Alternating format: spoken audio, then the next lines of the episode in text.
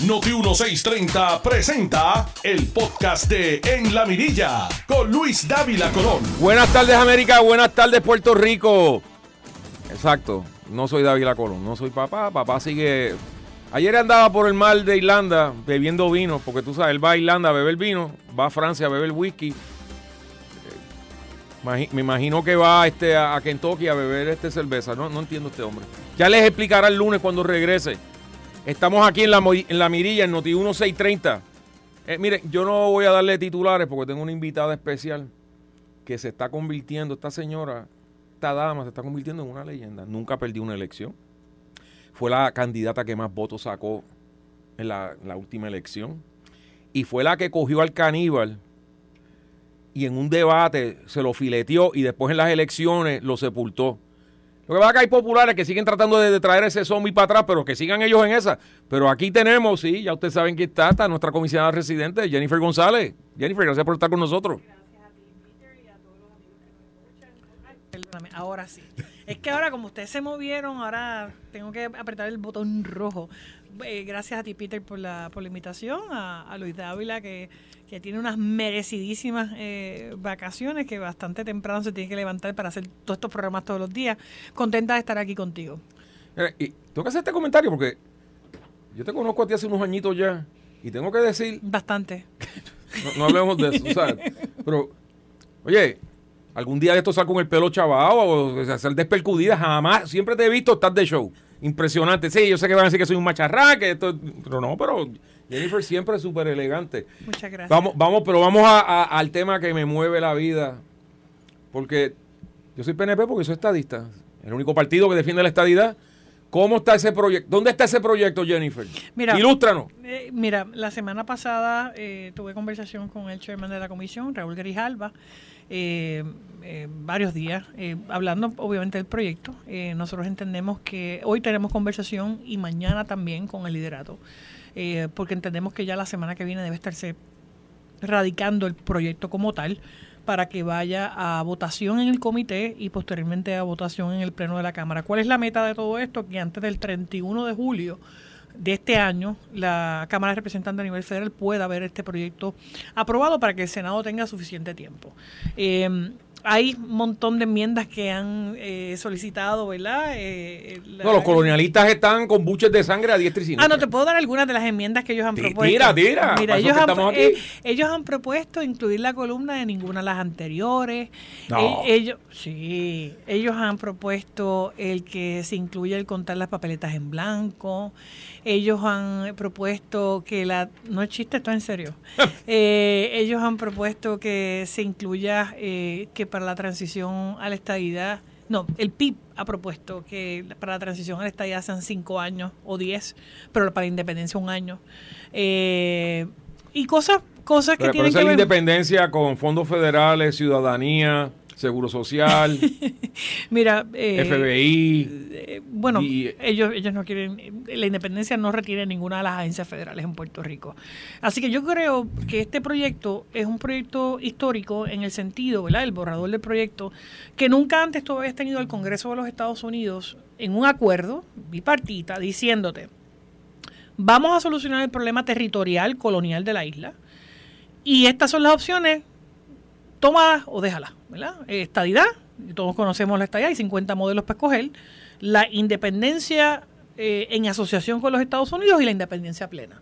Ambas, eh, eh, las tres opciones son definidas por el derecho internacional, el, Departamento de Justicia Federal las ha, las ha avalado y obviamente lo que queda es el que sea autoejecutable, que es el, el otro asunto del proyecto que lo hace distinto histórico. Y es que esta es la primera vez que hay un proyecto de ley en el Congreso eh, o un borrador que tiene el endoso del líder de la mayoría que dice, vas a votar en noviembre del 2023 estadidad, independencia o independencia en asociación o libre asociación, es lo mismo. Eh, y si el 50% más uno de, esa alternativa eh, prevalece, pues entonces eh, se transiciona un año a esa alternativa. Si no hay ninguna alternativa que lleve el 50% más uno, pues entonces eh, se votaría una segunda ronda con las dos opciones que más votos sacaron en marzo 3 del 2024. ¿Por qué esto es importante? Porque no aquí, aquí no hay procesos de 5 años, 6 años, 10 años. de hecho, otra de las enmiendas que, que propone el liderato del Partido Popular y el PIB, me parece, es que la, se requiera para la estabilidad un 75% de los votos, pero para la independencia pluralidad. Eh, son las cosas que son, son, son un, chiste, ¿verdad? Eh, porque no, no, no, no permites la igualdad y yo creo que eso es lo bueno del borrador, que define todas las opciones como mandan, eh, sin cargarlas unas a, las otras y, por primera vez le permite al pueblo de Puerto Rico ir a votar a una elección y sabiendo que lo que voten eh, eso es, no hay vuelta atrás.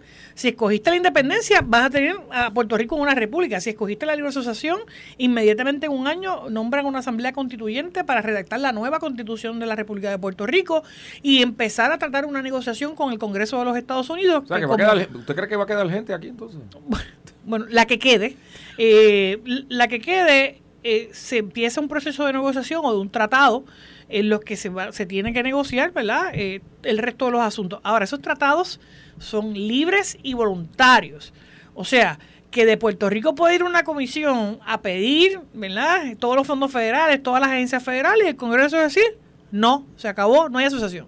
Eh, y yo creo que el mejor ejemplo es lo que está pasando hoy con las islas eh, Marshall, con las islas Palau, que todavía no se han eh, reanudado esos acuerdos y, que, que tienen términos de 10 años. La mayoría de los pactos han tenido entre 1 a 20 años, 20, 25 años, no más de eso. Así que nosotros tenemos que decidir si queremos garantizar la ciudadanía americana, que solamente esas opciones quien único garantiza la, la ciudadanía americana para todos, eh, es la estabilidad y de hecho, en ese sentido, eh, a mí me gusta decir las cosas como son. Nadie pierde, tú no pierdes, yo no pierdo, nadie que vive en Puerto Rico pierde su ciudadanía americana si nos convertimos en un Estado. La retenemos.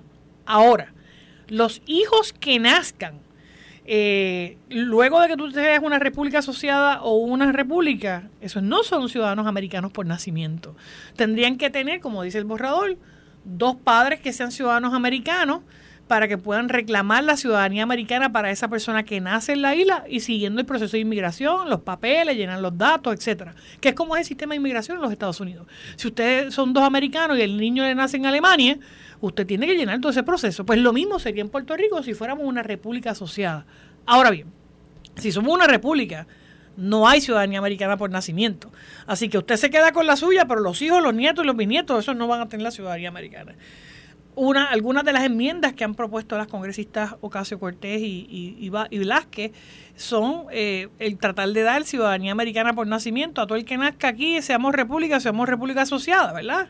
Eh, es como todos los muñequitos y todos los beneficios de esta idea, pero eh, pero sin la sin la sin la realidad de que eso se vaya, ¿verdad? a ofrecer. Así que yo creo que aunque hay muchas enmiendas y yo las estoy revisando, no me estoy negando a ellas, ¿verdad? hoy y mañana tenemos reunión.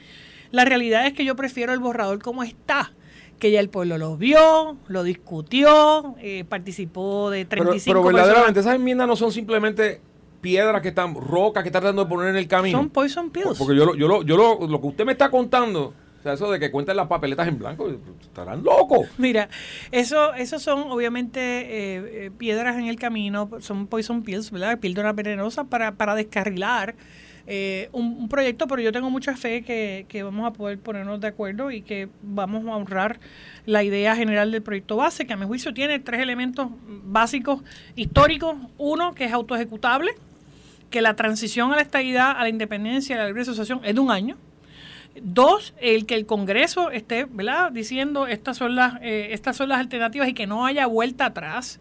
Y tercero, que por primera vez no tengas el problema, la enfermedad, el cáncer como parte de las opciones. O sea que aquí tú no tienes el invento de fórmula de Estado Libre Asociado eh, porque no existe, ¿verdad? La Constitución de los Estados Unidos en su artículo 3 dispone que el Congreso maneja y dispone de los territorios como le, como le plazca, porque es una posesión, y eso ha sido reiterado en los casos de Sánchez Valle, ha sido reiterado en el caso de Baello y en tantos otros que dicen que el Congreso puede discriminar contra Puerto Rico como le dé la gana porque somos un territorio. Eso es lo que vienen haciendo todo este tiempo. Pues claro, y yo creo que ya la gente se dio cuenta que, que vivimos en, en, un estado de indefensión, de desigualdad, cuando nuestras personas de 65 años o más no pueden tener acceso al seguro social suplementario. ¿Por qué? porque somos un territorio, somos una colonia. Si fuéramos un estado fuera automático y 493 mil familias cualificarían en Puerto Rico para recibir un cheque de entre 500 a 683 dólares mensuales para ayudarlos a pagar la casa, la luz, los medicamentos, que es el seguro social suplementario.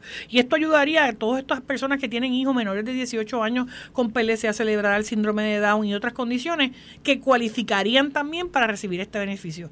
Nuestro, hoy las personas que tienen niños con estas condiciones se tienen que mudar porque aquí no tienen los recursos ni, ni, los, ni los tratamientos, obviamente, pagados por, por, el, por el gobierno. Segundo, tú tienes un montón de programas federales que Puerto Rico no aplican en un 100%. El Medicaid, por ejemplo. ¿Cuánta gente no tiene un cuidado prolongado? Eh, porque eh, aunque es un programa mandatorio de Medicaid en Florida, en Texas, en Nueva York, en Puerto Rico no lo es porque no es los chavos, porque somos un territorio. Así que si nosotros queremos tener los mismos beneficios, y estamos hablando de salud, estamos hablando de plan 8, estamos hablando de vivienda, eh, estamos hablando de los fondos del, PAN de alimentos, que más, de, más del 49% de la población en Puerto Rico vive bajo los niveles de pobreza, y, y que esta, estas son herramientas de desarrollo económico, solamente lo garantiza la estadía. Oiga, en algún momento los del PIB han dicho cómo van a sustituir eso, porque cuando hubo los debates gubernamentales, de, de, de la gobernación, mejor dicho, eh, Juan Dalmau terminó gritando que él soñaba en español. Y bueno, pues, ah, yo también. Bien bonito, me quedan bonitos. Pero mire, este... He soñado en inglés, pero, pero he soñado en español y voy a seguir hablando español porque ese beneficio lo tenemos si somos eh, un Estado. En, lo, en, la Constitución Federal le delega la enmienda número 10 de... que cada Estado decida su idioma. En el caso de Puerto Rico, español e inglés. Pero si dos de, tres, dos de cada tres puertorriqueños viven en un Estado, yo no, yo, o sea, si hay un argumento falso. 5.1 millones de puertorriqueños allá. frente mío, es que yo, yo sé que usted estuvo envuelto en estas negociaciones. Y para mí, una de las cosas más grandes que he visto políticamente en los últimos 30 años, que Nidia Velázquez se le presentara al frente a los populares y le dijera, esencialmente se acabó el pan de piquito. ¿Cómo lograron eso? Mira, ¿Qué fue? ¿Que le, le, le, dieron una fórmula secreta? ¿Le echaron algo a, al, al no, martini yo, que ya se bebe? Yo, yo, yo, yo, creo que el, el elemento más importante es que como mujeres que somos, queremos resolver esto, ¿verdad? No podemos seguir 100 años más como una condición colonial. Así que lo primero que hicimos fue identificar el problema. ¿Cuál es el problema? Somos una colonia. Estamos de acuerdo que somos una colonia. Estamos de acuerdo que somos un territorio, que carecemos de poderes y en eso lo acordamos. ¿verdad? Así que eso fue fundamental y ella es una de las congresistas a las que yo tengo que recurrir cada vez que voy a buscar los fondos del PAN, los fondos de, de, vivienda, los fondos de, de, salud. Así que ella está consciente de que somos un territorio y somos una colonia y que el Congreso discrimina contra Puerto Rico todos los días por, por razón de esto. Así que ese fue el elemento más importante. El segundo elemento, yo te diría, es que no podemos hacer un plebiscito o un referéndum que haya que repetir. No, tiene que ser uno que sea autoejecutable, que lo que decidamos eso es, eh, y, finalizar, y si el pueblo de Puerto Rico escoge la independencia, independencia vamos a tener. Si el pueblo de Puerto Rico escoge la República Asociada, la República Asociada vamos a tener. Pero si el pueblo de Puerto Rico escoge la estadidad, estadidad es lo que vamos a tener. Eh, y eso tomó también mucha madurez, porque yo jamás hubiera permitido en una papeleta tener la República Asociada o la Libre Asociación, ella jamás hubiera permitido la estadidad, pero en aras de que tuviéramos las opciones legales, eh, no territoriales, no coloniales, nos pusimos de acuerdo. Déjeme traerle este punto ahora, porque yo vi la...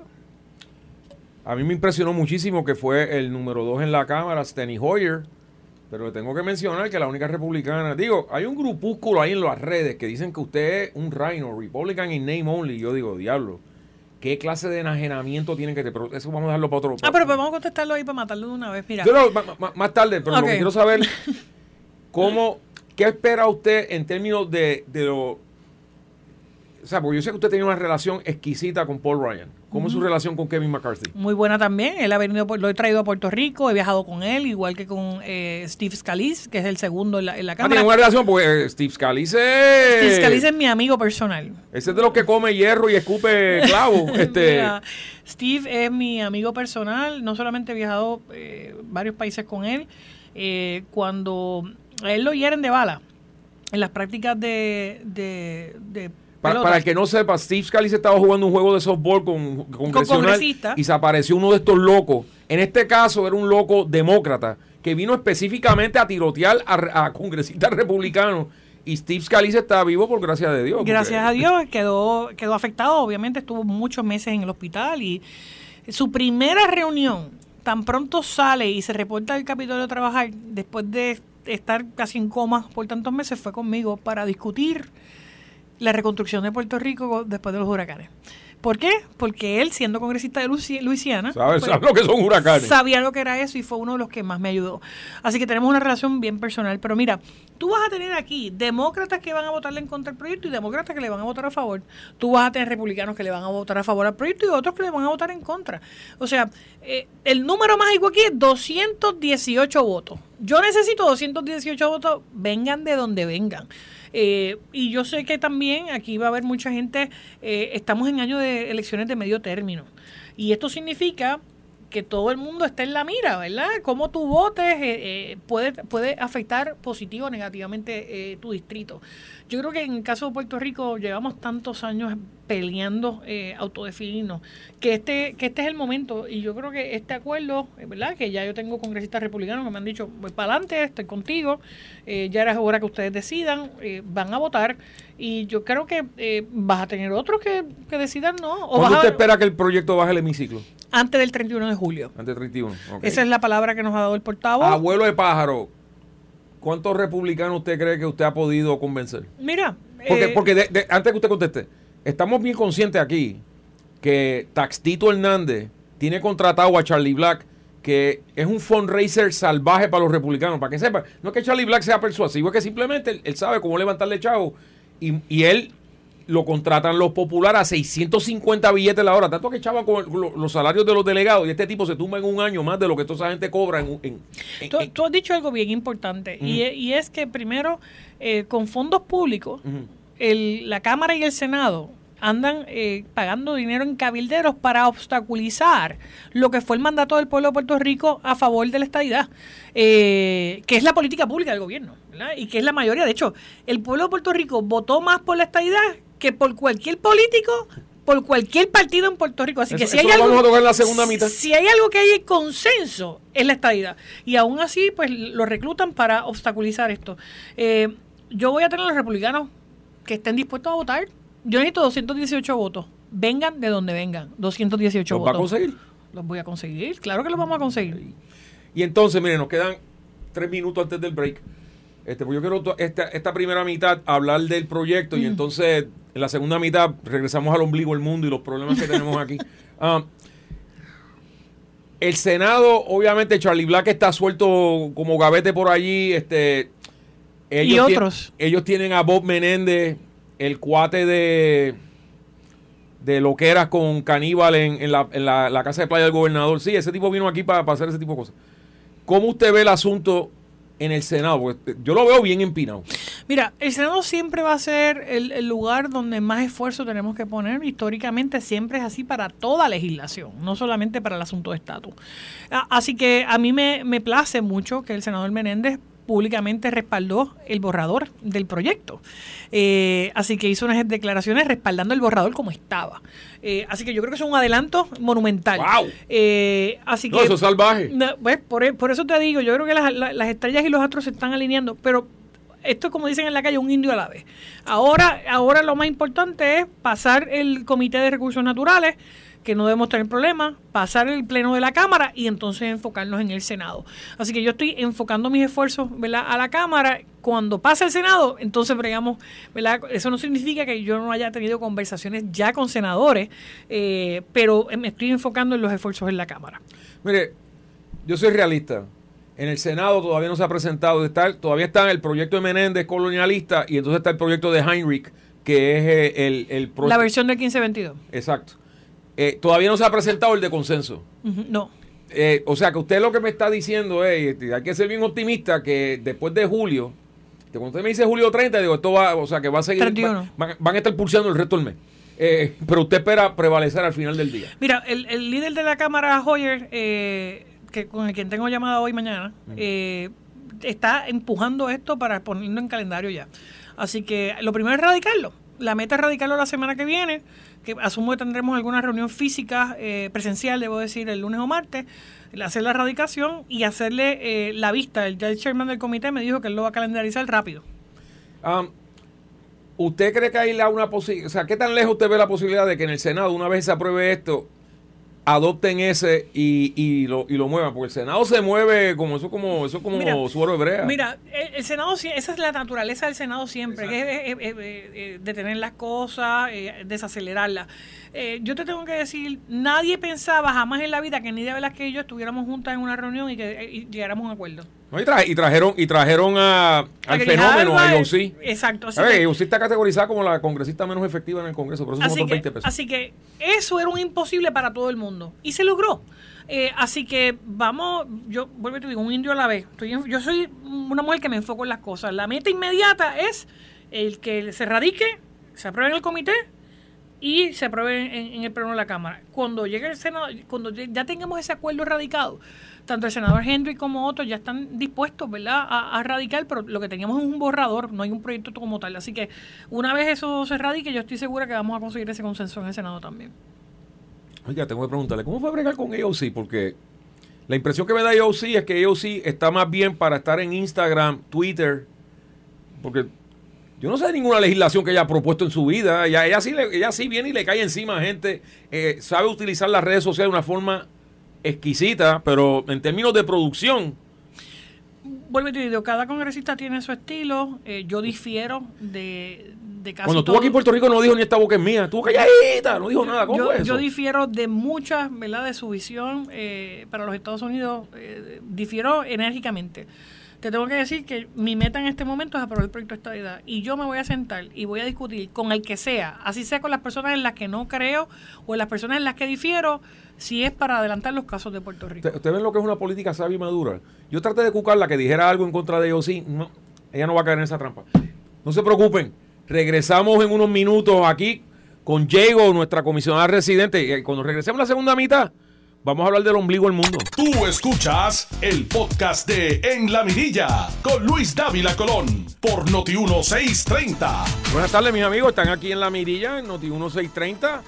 Eh, no, no soy David Colón, sigue dando viajes por ahí por el mundo, descansando, cogiendo unas merecidas vacaciones. Él regresa el lunes.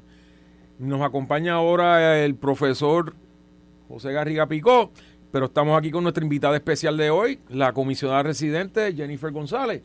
Y mire, eh, una, una de las personas de las audiencias quiere que usted explique, porque parte del cuco que siempre ha habido en contra de la estadidad es, ¡ah, llegan los taxes federales!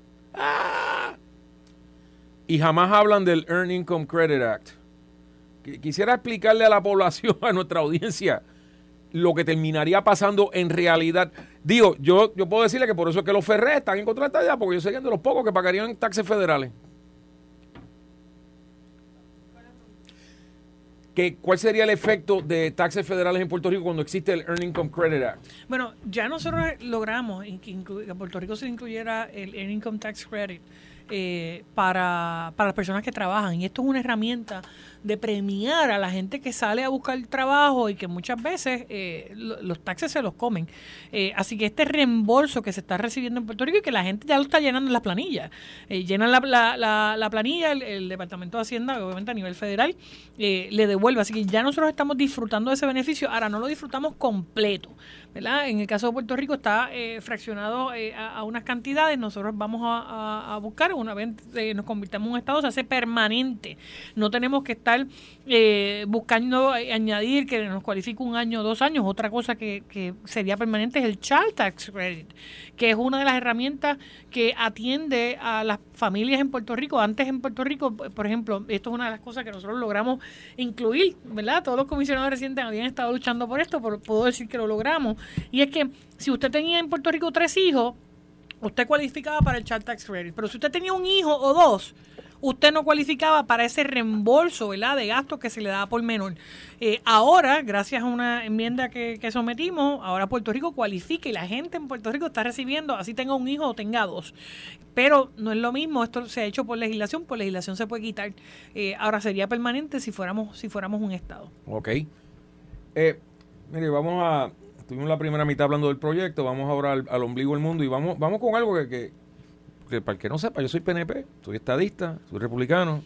Si lo está descubriendo Estamos ahora, bien, yo también. si lo están descubriendo ahora, pues este es el único programa que todos los, eh, su- tanto su anfitrión como su- su- sus panelistas somos todos estadistas. A mí me encantan lo- lo- lo- los independentistas que nos oyen, que, que les da después un ataque cuerno. Yo digo, pero entonces, ¿por qué nos oyen? Si saben que. Me ima- me imagino que hay una parte de atrás de la conciencia que, le- que- que les dice a ellos, este. Sí, están diciendo la verdad allí. Mire, este. Vamos a, vamos a algo que para mí es bien importante y se tiene que. Y ya que la tengo al frente a usted, usted fue la que más votos sacó en el PNP. Sacó sobre 500 mil votos. Claro, tenía al caníbal. yo sé- espero que lo haya sepultado, pero él sigue por ahí caminando, pero eso es otro tema. Pero Eh, no solamente en el PNP, en, en la- la, la elección completa. en las últimas dos elecciones. No obstante, la estadidad sacó 600. sacó- Más votos que cualquier político. Exacto. Yo miro eso y digo, hay como 150 mil estadistas realengos por ahí que deberían estar votando por el PNP, pero por alguna razón se sintieron defraudados, whatever. ¿Cómo el PNP recupera a esas ovejas que necesitamos para poder prevalecer? Mira, yo creo que lo más importante es, ¿cuál es el mensaje? ¿Es la estadidad una prioridad para el PNP? Yo, yo creo que nosotros debemos retomar la base eh, ideológica de nuestro partido. Y eso significa, ¿cuál es la ¿para qué se creó el PNP? El PNP se creó para defender, encauzar y adelantar la causa de la estabilidad para Puerto Rico. Y esa debe ser la meta principal. El gobernar, el administrar, son cosas sucesorias a eso. Porque todo, todo lo que se haga en términos de política pública deben ser esfuerzos para adelantar y empujar esa causa. Eh, y en ese sentido, yo creo que nuestro partido en muchas ocasiones se ha desenfocado en, en atender más la cosa pública y dejar el asunto ideológico, el asunto de igualdad, el asunto de equidad para, para después. Así que yo creo que para, para nosotros retomar y reagrupar a todos aquellos que creen en la igualdad, la igualdad, también tenemos que hacer una labor de educación y te voy a decir aquí, han proliferado distintos partidos políticos en las últimas, últimas elecciones. Eh, porque algunos de ellos se han enfocado en temas del momento y no necesariamente en términos para ayudar y darle igualdad a la gente. En el caso del Partido Nuevo Progresista, la base, la fundación de, nuestro partido en el 1967 fue precisamente conseguir la estadidad. Y nosotros debemos enfocarnos en eso eh, como, prioridad. Todo lo demás cae por, añadidura. Así que por eso yo estoy visitando la calle, visitando. Eh, la, base y enfocarnos en eso. Y yo creo que nuestro partido puede retomar nuevamente eh, ese camino que empezó Barbosa, que continuó Ferré, que después siguió Don Carlos y que nos toca a nosotros eh, eh, llegar a, a feliz término. Y yo creo que es cuando más cerca estamos de lograrlo. Es cuando más cerca estamos de un proyecto que sea autoejecutable. Es cuando más cerca estamos con tres votaciones. No llegamos a este acuerdo eh, porque decidimos hoy abrir los ojos y decir vamos a hacer un acuerdo. No, llegamos como. Porque en el 2012 hubo un plebiscito donde el pueblo votó que no quería continuar la relación colonial y luego el 61% votó por la estadidad. Porque en el 2017 hicimos otro plebiscito que sacamos el 97%. Porque en las elecciones del 2020, en una pregunta igual que Alaska y Hawái, ¿usted quiere ser un estado sí o no? La estadidad ganó contundentemente con mayoría absoluta.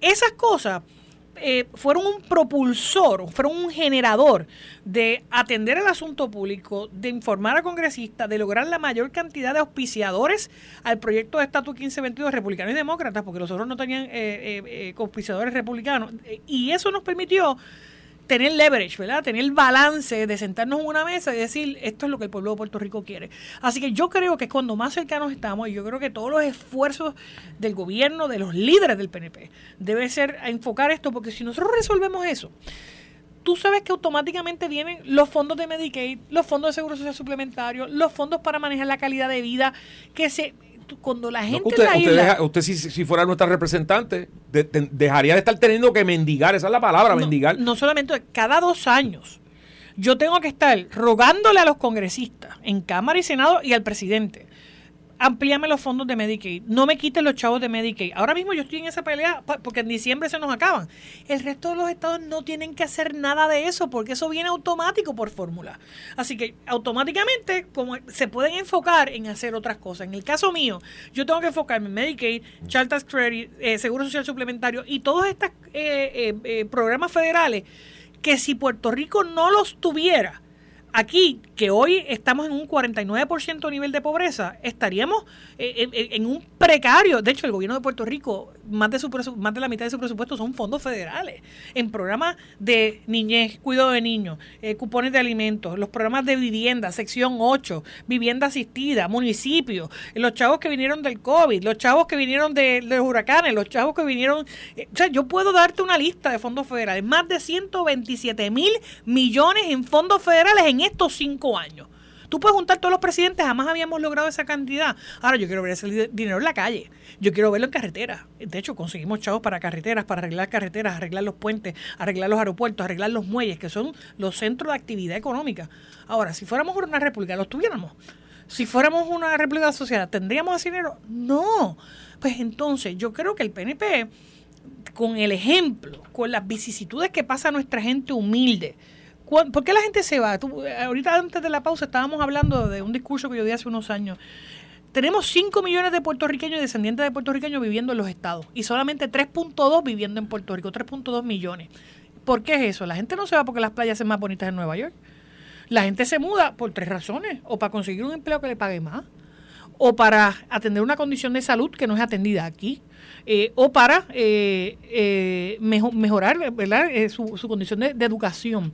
Y yo creo que si nosotros tuviéramos esos recursos aquí, los gastábamos aquí y no tendríamos el problema de, tanta gente mudando si tendríamos a nuestra familia unida. Esa, esa es mi visión de lo que debe ser un Puerto Rico. Mire, el, el, el lunes el gobernador dio un discurso donde dijo que no queremos democracia media. Un discurso para él bastante fuerte a favor de la estadidad hicieron una, una, actividad que la prensa no cubrió, que fue fantástica y magnífica. ¿Cómo es su relación con el gobernador? Excelente. Yo trabajo eh, eh, con, el gobernador en muchos temas. Nuestra relación de trabajo es excelente. Eh, hay todos estos rumores, usted sabe que Radio Bemba es que usted se va a tirar y que es una primaria en contra del 24. Mira, yo escucho tantas cosas y yo creo que la gente no debe estar preocupada porque va a pasar en tres años. Eh, yo, yo creo que debemos estar enfocados en qué, es lo que tenemos hoy, hacia dónde vamos a caminar, qué, estructura, qué visión le vamos a dar al PNP. Yo estoy, tú me preguntas a mí, yo estoy enfocada en lo que yo tengo que hacer en Washington, enfocada en que este proyecto de estatus se logre. Para eso fue lo que la gente me eligió, en conseguir y mantener los programas federales cuando llegue el momento de candidatura, llegará. Mira, las elecciones no, los términos no son de 10 años, ni de 8, ni de 6, ni de 4, son de 4. Y, cuando uno corre, uno tiene que honrar. Y yo a veces veo, por ejemplo, esta, la exalcaldesa de San Juan, ella no ganaba una elección y ya estaba diciendo al otro día que quería correr para esto, o al otro día que quería correr para lo otro. Y hay políticos de carrera que les encanta correr, ganar y ya pensar en qué van a correr más adelante como ambición personal. Y yo creo que si uno recibe el voto del pueblo, en este caso yo lo recibí para comisionada residente, yo tengo cuatro años para trabajar para comisionada residente y enfocarme en mi trabajo de comisionada residente. Y eso es lo que yo estoy haciendo. Candidatura, cuando llegue el momento, el pueblo siempre es el que va a decidir. Y si uno hace el trabajo bien, la gente es la que decide a dónde uno va. Saludos, Jennifer. Profesor Garría Picó es siempre un gran placer uno eh, tener al otro lado del micrófono a una persona con quien que estuvo en su salón de clase y para mí es un gran orgullo tener a Jennifer González eh, aquí y con todas las cosas que ha logrado en Washington y que va a seguir logrando por Puerto Rico, pues es una gran alegría. Pero eh, tenemos que en este momento pasar a las preguntas que son lo que nos, lo que nos eh, ocupa. Me alegraron mucho las este, expresiones que usted hizo en un momento de que era necesario reenfocar el Partido Nuevo Progresista en la estadidad. Yo creo que hay una, a veces unas diferencias entre miembros del partido y es porque no hay suficiente énfasis en la estadidad. De hecho, al principio de este cuatrenio, un grupo de nosotros le recomendó al gobernador de Puerto Rico de que refundara el Partido Nuevo Progresista haciendo énfasis en la, en la estadidad. Y este, el hecho, como señalaba Peter, ¿verdad?, de que hubo más, y, la comisionada, y hubo más votos por la estadidad que por ningún otro candidato, pues demuestra eh, que la fuerza que tiene la estadidad entre nosotros. ¿Qué, es, es, la alternativa de consenso? Claro, es la alternativa de consenso. La pregunta entonces está en cuanto a la, estrategia, a la, a la estrategia, la táctica que se va a utilizar. yo estaba a favor del HR 1522. El HR 1522 es el proyecto de Jennifer González para que se hiciera un, un eh, plebiscito de estadía sí o no en Puerto Rico avalado por el Congreso. Pero en este momento no estamos hablando del HR 1522, sino que estamos hablando del llamado proyecto de consenso que surge a partir de la vista pública del HR 1522 con el HR 2070. Se ha criticado por parte de algunos analistas el que la comisionada residente haya empujado esta, esta propuesta de consenso y ha hecho unas concesiones, porque se entiende que con eso eh, dejó atrás el triunfo que había tenido la estadidad en términos de haber ganado el plebiscito eh, estadidad sí o no con un 53% de los votos. ¿Cómo lo ve Jennifer González? Eh, tengo que diferir de esos analistas. Y, y, por qué, ¿Y por qué te digo esto? Porque gracias al mandato de estadidad tres veces que mencioné hace unos minutos, gracias a que el proyecto de estadidad tuvo más auspiciadores que ningún otro proyecto de ley y de manera bipartita, eso me dio a el leverage, me dio el balance, me dio el upper hand de poder negociar de tú a tú y de decirle, ya no estamos hablando de un proyecto que tiene 15 auspiciadores. Estamos hablando de noventa y pico de auspiciadores, tiene más, eh, tengo más que tú. Eh, y obviamente muy importante también fueron las vistas de ese proyecto, donde el Departamento de Justicia de los Estados Unidos por primera vez en la historia respaldó el proyecto 1522 de estadidad. Eso pasó. La gente no lo sabe, pero pasó. Así que, y obviamente se hablaron de todas las deficiencias del otro proyecto de ley. Eso nos posiciona a nosotros de decir, el camino es este yo puedo seguir empujando el 1522, de hecho el 1522 no se ha muerto, está ahí. Y si no llegáramos a un acuerdo al final del camino, pues yo voy a pedir que se vaya a votación el 1522. Pero yo creo que es un hito histórico, es un hecho el poder sentarme con una persona con la que he estado peleando desde el día uno por el asunto del estatus, el decir, busquemos un mecanismo que las dos nos sintamos cómodas y que el pueblo de Puerto Rico tenga el privilegio, la oportunidad, el derecho de seleccionar eh, eso nunca había pasado. Y, y, créeme, tiene que haber bastante desprendimiento de parte de uno para, para estas negociaciones que fueron duras, ¿verdad? fueron intensas. Eh, porque ni, ni, Nidia me va a convencer a mí de votar por la libre asociación, ni yo la voy a convencer a ella de votar por la estadía. ¿Qué fue lo más que te dolió a ti tener que aceptar y qué fue lo más que le dolió a Nidia según todo lo tu perspectiva? Lo más, lo más, duro para mí quizás es el incluir la alternativa de República Asociada. ¿Verdad? Este, porque yo entiendo que eso es como, es una república, ¿verdad? Eh, yo creo que para ella lo, lo, más duro fue incluir la estadidad. este, eh, así que vuelvo y te digo, eh, ambas tenemos nuestras posturas, yo las respeto muchísimo a ellas, y fueron negociaciones one on Nosotros tuvimos más de cinco reuniones, ella y yo solas, ¿verdad?, discutiendo esto. ella fue mi compañera profesora en Humacao en el año 1979-80. Yo tenía tres años. No te, no te envejezcas más todavía. Yo tenía tres años cuando eso, pero, pero, pero mira, ahora tenemos un borrador yo he escuchado algunas propuestas de enmienda que a mi juicio son píldoras venenosas para descarrilar esto y que no pase. Eh, así que por eso yo creo en la forma pura del proyecto, del, consenso, porque fue duro llegar allí, nos tomó meses llegar allí.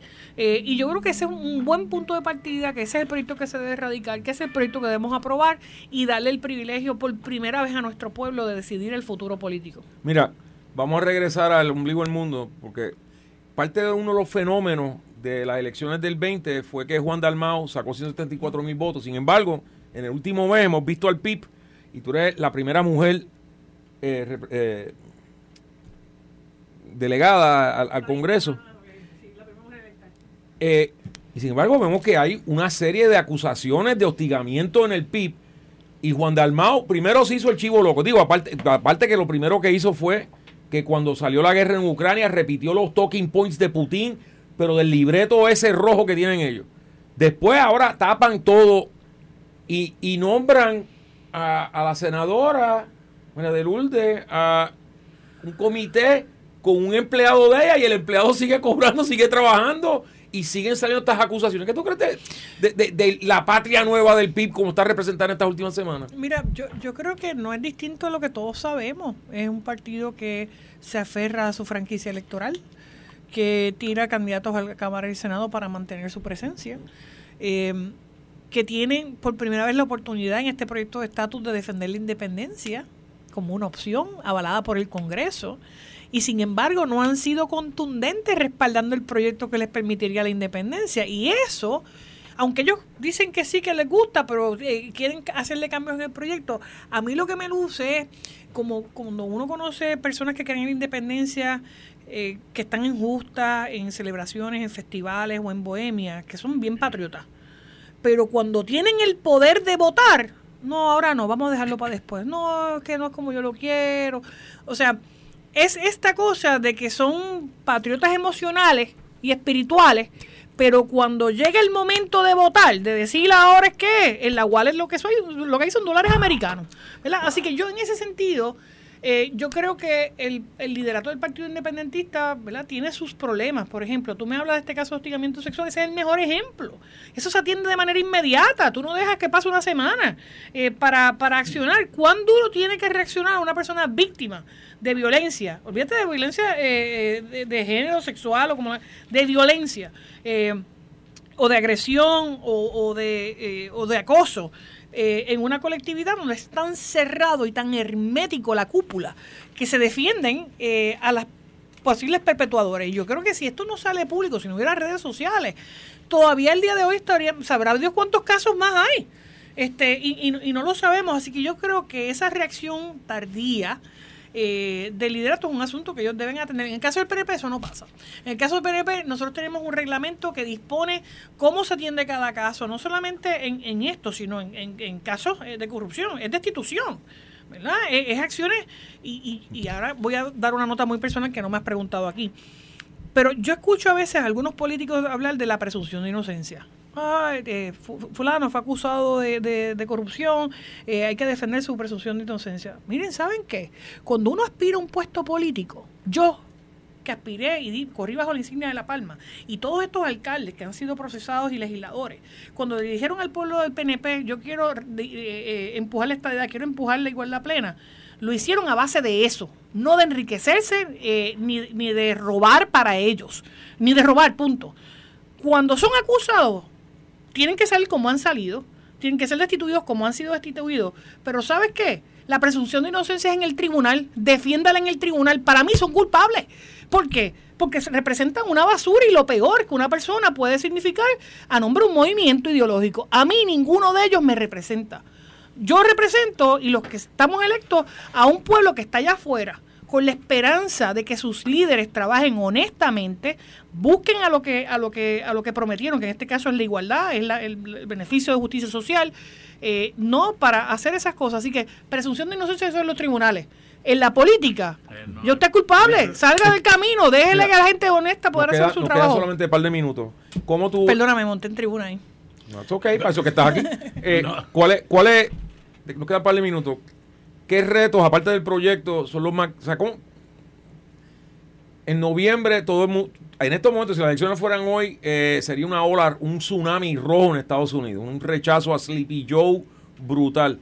¿Cómo vislumbra la comisión residente González trabajar con el speaker McCarthy con el líder el líder Scalise. Muy bien, yo, yo, soy de esa delegación, yo voy a, mi, a, a mis reuniones y ahorita hace unos eh, hace unos 20, 30 minutos me dije me hablaste de, de los de los eh, la gente que cuestionan las ideologías eh, y las militancias de uno. Miren si yo soy republicano, no solamente yo, yo creo en la libre empresa yo creo en, la, en nuestras defensas, eh, en nuestras Fuerzas Armadas. Yo creo en el poder de la segunda enmienda. Yo, yo creo en el derecho a la vida. Yo creo en tantas cosas como la economía y el comercio, en la familia, en, en el capitalismo. Yo, yo creo en, en cómo los mercados rigen. Yo creo en tantas cosas que a mi juicio son las más conservadoras. Hay una gente que entiende que yo no soy suficientemente conservadora. Pues mira, ya que vivan ellos con su problema. En el caso mío, hay un espectro, hay un, hay un espectro republicano y yo dentro de ese espectro me considero republicana moderada. Ese es como yo me considero, ¿verdad? Oye, vamos a una pregunta muy rápida. ¿Trump o de Santi? No he decidido, pero me gusta más de Santi. Eh, y, y, en, y, en, ese sentido, eh, te tengo que decir que el Partido Republicano tiene espacio para todo el mundo y tú vas a tener personas, yo soy eh, bien conservadora en la política fiscal, bien conservadora. En la cosa social, soy, soy más liberal. y, y- lo digo, eh, por ejemplo, yo, yo eh, creo muchos derechos eh, que, que son, que, que son de la gente y que no se les deben quitar. O sea, y podemos entrar en, en la discusión más profunda. Pero yo no tengo que explicarle a nadie eh, mis posturas. Yo llevo como funcionario electa tantos años y están todas ahí. Ustedes googleenlas, búsquelas, están disponibles. A diferencia de otros candidatos que hoy dicen una cosa, mañana hacen otra. Eh, yo puedo entender que haya personas que sean más recalcitrantes que yo. Pues ese es su derecho. Por- por- Ahora, yo creo que, que el Partido Republicano en ese sentido eh, va a hacer un mejor trabajo. Cada vez que el Partido Republicano está en el poder, la economía mejora, eh, los ingresos mejoran, se maneja la cuestión de seguridad internacional, eh, que lamentablemente hemos visto como en estos dos años la política del presidente Biden ha sido inefectiva, deficiencia, deficiente eh, y ha puesto en peligro las vidas de muchos americanos. Oiga, ¿cómo ha sido trabajar con el exgobernador Rosselló y con este asunto de los delegados externos este, que, que él ha creado, que llaman van de 4 mil? ¿Cómo ha sido eso? ¿Eso ha sido Mira, ayuda para usted yo- pu- impulsar el To- proyecto? todo lo que sea ayudar a esta idea va a contar con mi respaldo. Todo lo que sea. Externo, no externo, delegado, no delegado, alcalde, todo lo que sea ayudar para la estabilidad, claro que va a contar conmigo, porque eso es ayuda que... Mira, yo tengo que hacer el trabajo de cinco congresistas y dos senadores. Así que todas las ayudas y los recursos que tengamos, eh, yo los voy, los voy a respaldar y, y utilizo a todos aquellos que estén disponibles para trabajar por la estabilidad, Bueno. independientemente tengan título o no. Le damos nuestras más sinceras gracias a nuestra comisionada residente. Como dije, Y nuestras felicitaciones. sí. Gracias. Eh, próximamente En un mes. en un, ¿En un mes? En un Oh, mes. wow. En un mes. Congratulations. Gracias, gracias mil y gracias a ustedes por la oportunidad. Pues, mucho y, y éxito. yo creo que este- esto ha sido más como un como, un conversar entre entre amigos aquí, ¿verdad? Entre Así entre personas que pudiéramos tener más o menos la misma la misma visión, ideología eh, digo. para Puerto Rico. como dije, el que esté descubriendo algo nuevo. Ah, que no le hicimos preguntas capciosas, que no partimos de premisas falsas, que no estoy Ah, bueno. siguiendo el libreto rojo. Ya no, más nunca. no te preocupes, para eso tengo otros medios. Todos los demás. Nuevamente, mil gracias a nuestra comisionada residente. Eh, no digo, A la gente que nos escucha, que me ponga en oración para que Papá Dios nos dé las herramientas eh, de, de que este proyecto de estatus se vea, se apruebe y sea para beneficio del pueblo de Puerto Rico y que me permita tener las herramientas de ayudar a tanta gente que lo necesita. Amén. un placer estar con nosotros. Este, Señor me la bendiga. Espero verla. La próxima vez que Dávila coge vacaciones, la vuelvo a traer si usted viene. Tú escuchaste el podcast de En la Mirilla con Luis Dávila Colón en Noti 1630.